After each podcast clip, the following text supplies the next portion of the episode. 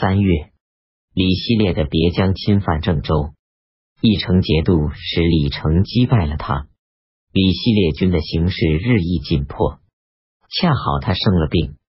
夏季四月丙寅初七，大将陈先奇指使医生陈山甫将他毒死。陈先奇于是派兵将李希烈的兄弟、妻子、儿女全部诛杀，率众前来投降。甲申二十五日，德宗任命陈先奇为淮西节度使。关中粮食库存已经用光。禁军中有人摘下头巾，在道上大喊：“把我拘束在军中，但不给粮食，我简直成罪人了。”德宗甚为忧虑。适逢韩将三万斛米运到陕州，李泌当即奏报朝廷。德宗大喜，匆忙来到东宫，对太子说：“米已运到陕州，我父子能够活下去了。”当时。宫廷中不造酒，德宗让人上街取酒回来作乐。德宗又派遣中使告诉神策六军，军中将士都高呼万岁。当时由于连年饥荒，将士百姓全都又瘦又黑。至此，麦子开始成熟，街市中有了醉酒之人。当时认为这是佳兆瑞相，人们骤然吃得很饱。因此，而致死的人又有五分之一。过了几个月，人们皮肤的颜色才恢复原状。德宗任命横海军使程日华为节度使。秋季七月，淮西兵马使吴少成杀死陈先奇，自任留后。吴少成素来狡猾阴险，被李希烈所眷宠信任，所以吴少成为他报仇。即有二十二日，德宗任命前王李亮为申、光、隋、蔡节度大使，任命吴少成为留后。德宗任命陇右行营节度使屈桓为陈许节度使。在兵荒马乱之后，陈许地区户口流亡散失，屈桓以勤俭的作风约束部下，行政措施与法令都很宽和简明。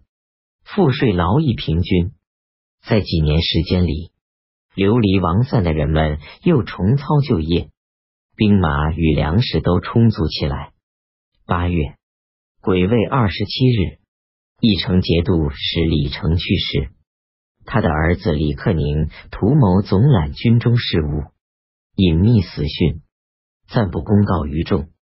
丙戌三十日。吐蕃上结赞大规模的侵犯荆州、陇州、州、宁州，掳掠人口与牲畜，收割庄稼。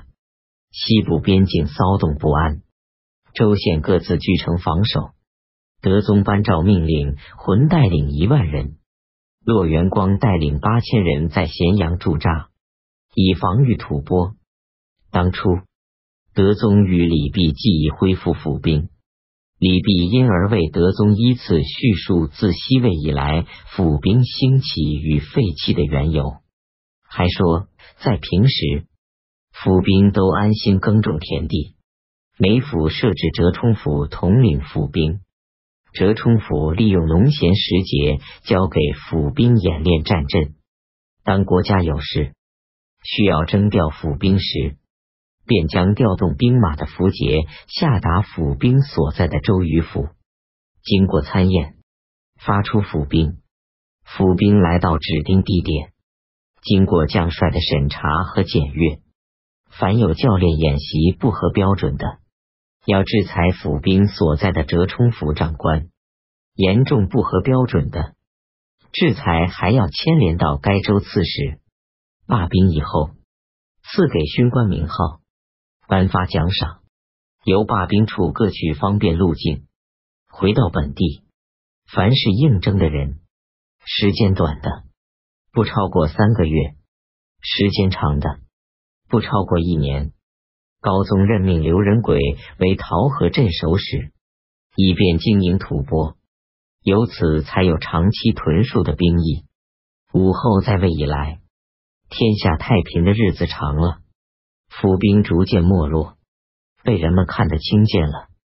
百姓以当府兵为耻辱，以至于有为了逃避兵役而烫伤手足的。再者，牛仙客因积聚财货而得以出任宰相，边疆的将领都学着他的样子去做。山东戍边的士兵常常随身带着丝帛，边地的将领诱骗他们把丝帛寄存到仓库中，白天让他们服苦役，晚上将他们拘囚在地牢中，希望他们死亡以没收他们的财物。所以。自从天宝年间以后，山东戍守边境的士兵能够回来的人十个没有二三。那残酷暴虐的程度就是这样。然而，当时还不曾有外部的叛变和内部的武乱，以及谋杀镇帅、自专精节的人。这诚然是因为眷恋田地家园，唯恐连累本宗本族的缘故啊！自从开元末年以来。张说开始募集长期征戍的士兵，把他们称作旗。后来将旗增加到六军。到了李林甫出任宰相近，他奏请各军都由募集来的人员组建。士兵们已经不再是本地人，在本地当兵，又没有宗族，他们不再自重自义息，宁可为财力而死。于是灾祸变乱发生了。至今还作梗不止。假使府兵制度永远存在而未被废弃，哪里会有纲纪废弛、上下失序的祸患呢？陛下打算恢复府兵，这乃是国家的福气，太平盛世指日可待了。德宗说：“等到江河中平定后，朕自当与你记忆此事。”九月丁亥初一。德宗颁诏命令十六位各自设置上将军，以表示对功臣的恩宠。将神策左右相改为左右神策军，将殿前射生左右相改为殿前左右射生军，各自设置大将军两人，将军两人。庚寅初四，李克宁开始将父亲李成的死讯公布于众。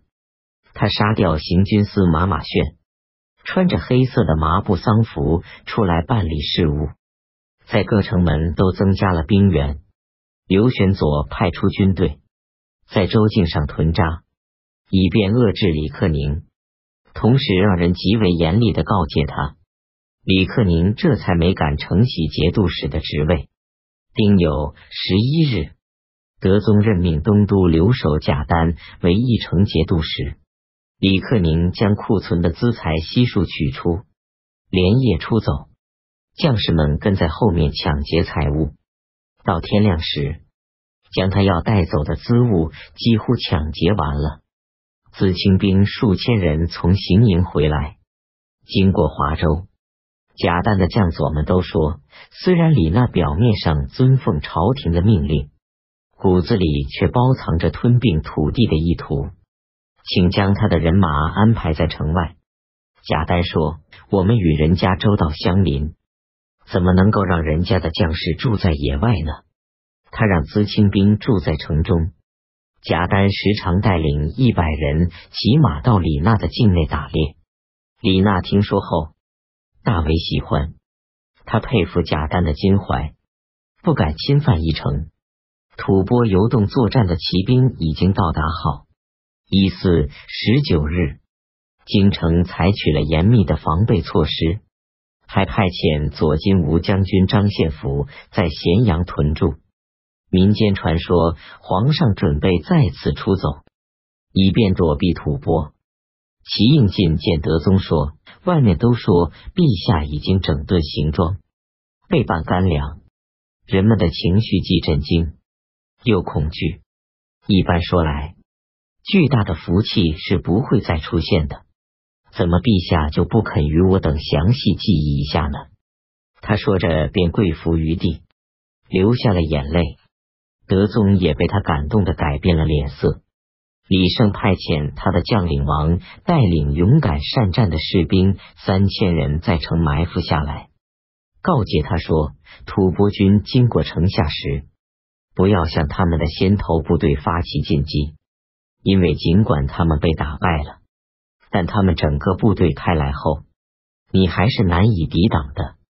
不如等他们的先头部队开过去后，当看到军中竖着五方旗。”将士穿着虎豹衣时，这便是他们的中军了。